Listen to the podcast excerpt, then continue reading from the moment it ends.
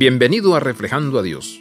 Mi esposa y yo nos sentábamos en el restaurante completamente lleno después de la iglesia. Fue nuestro primer viaje a California. Estábamos siendo entrevistados como posibles misioneros cuando sucedió.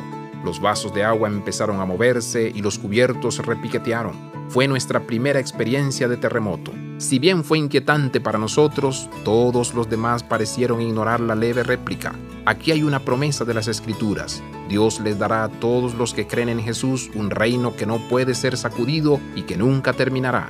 ¿No es una gran noticia? Tu vida en Cristo es inquebrantable. Ahora, eso no significa que nunca tendrá problemas en las relaciones. Tal vez enfrentará una enfermedad que amenaza su vida o incluso perderá su hogar a causa de un terremoto o algún otro desastre natural. Significa que Cristo es para nosotros, somos suyos. Conocer esta gran certeza nos lleva a comprender plenamente la adoración. Adoramos a Dios con reverencia y asombro. El asombro es la esencia de la verdadera adoración.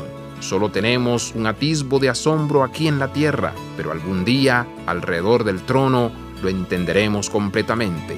¿Estás adorando al Dios inquebrantable hoy? Abraza la vida de santidad. Visita reflejandoadios.com.